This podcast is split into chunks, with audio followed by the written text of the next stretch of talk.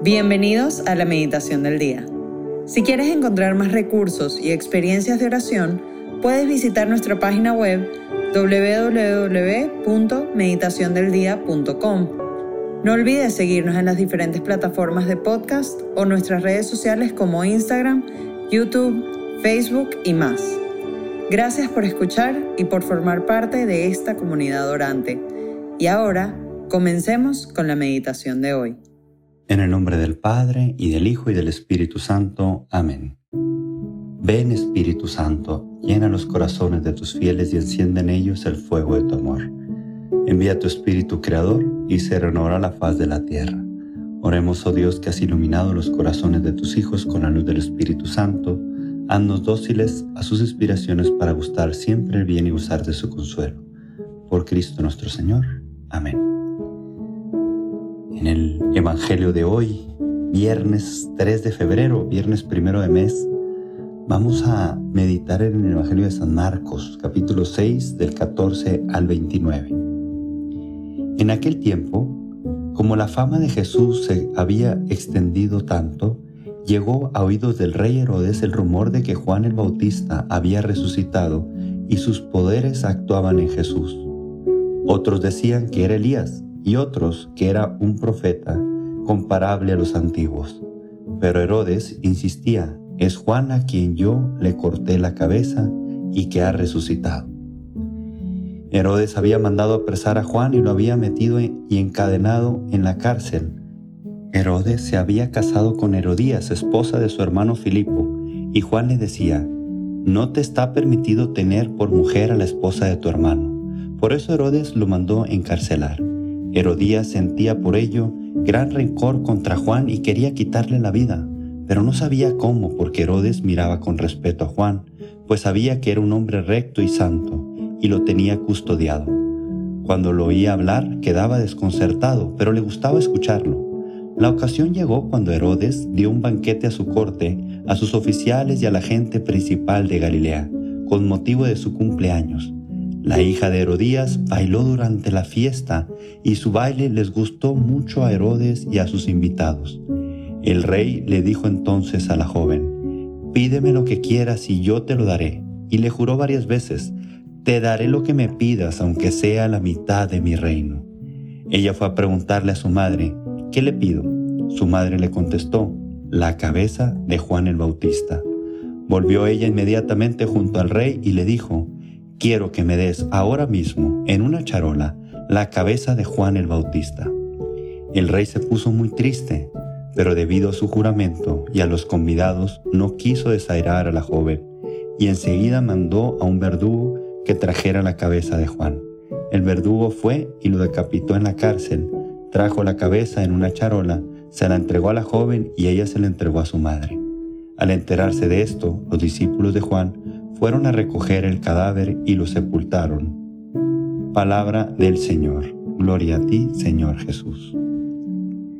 En este Evangelio vemos varios personajes que nos podrían dar una lección de vida. Y, pues no siempre, a veces las lecciones de vida son de personajes ejemplares, pero que podemos aprender mucho de ello.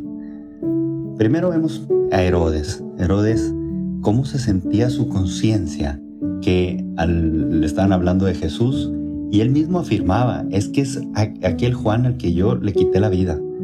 Y esa era porque tenía en su conciencia muy grabado que hizo el mal.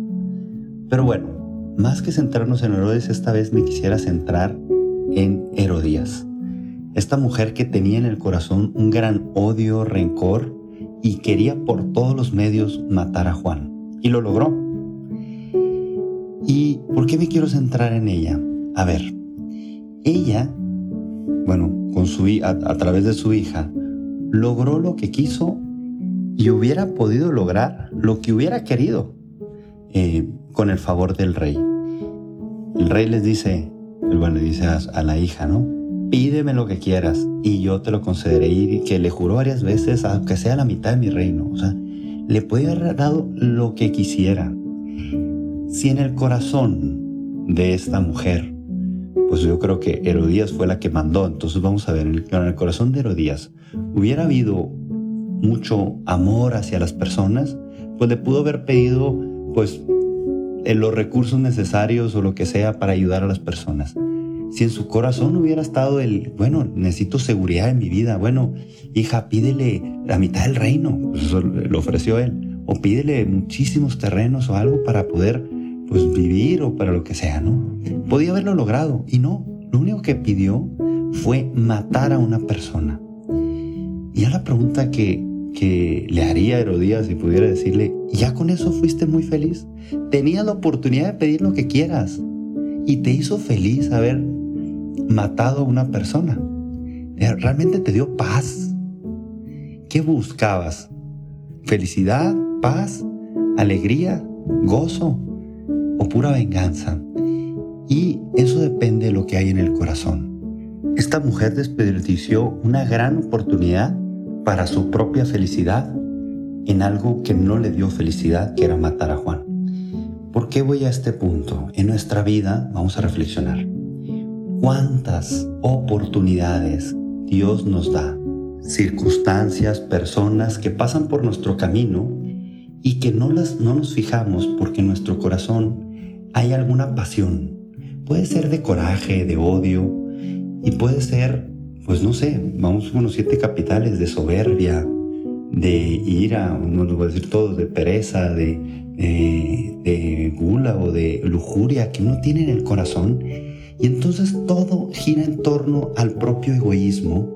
Y entonces todas las oportunidades que podíamos haber tenido o aprovechado para nuestra propia felicidad, aquellas que valen la pena en la vida, se nos pasan porque estamos enfocados en nuestro coraje, nuestro odio o en la pasión que quieras.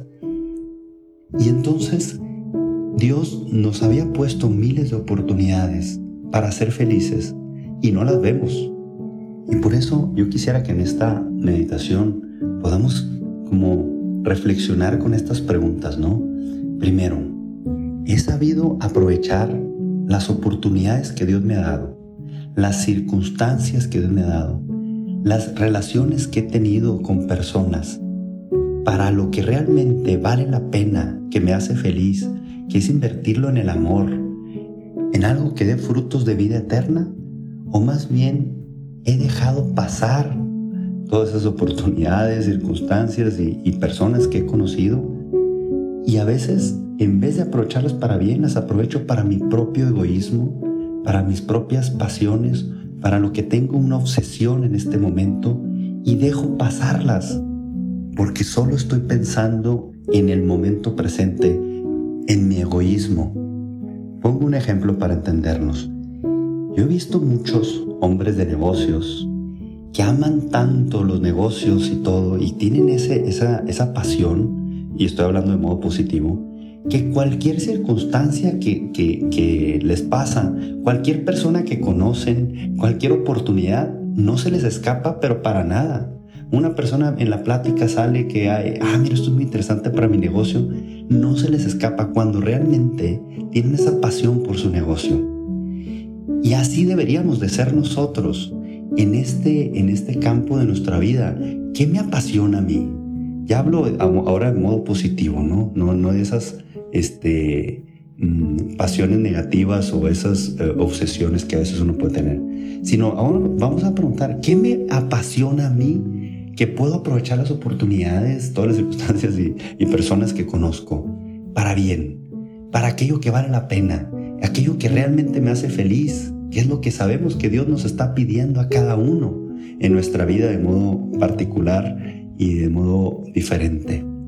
Pidamos por eso a nuestro Señor que nos dé un amor tan grande por la salvación de nuestra alma y la salvación de las almas que Dios nos encomienda, que sepamos aprovechar todo para invertir en, en la vida eterna, en aquello que nos va a hacer felices, tanto aquí en la tierra como allá en el cielo.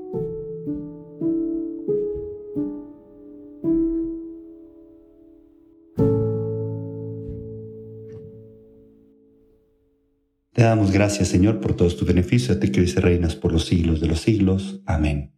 Cristo, Rey nuestro, venga a tu reino. María, Reina de los Apóstoles, enséñanos a orar. En el nombre del Padre, y del Hijo, y del Espíritu Santo. Amén.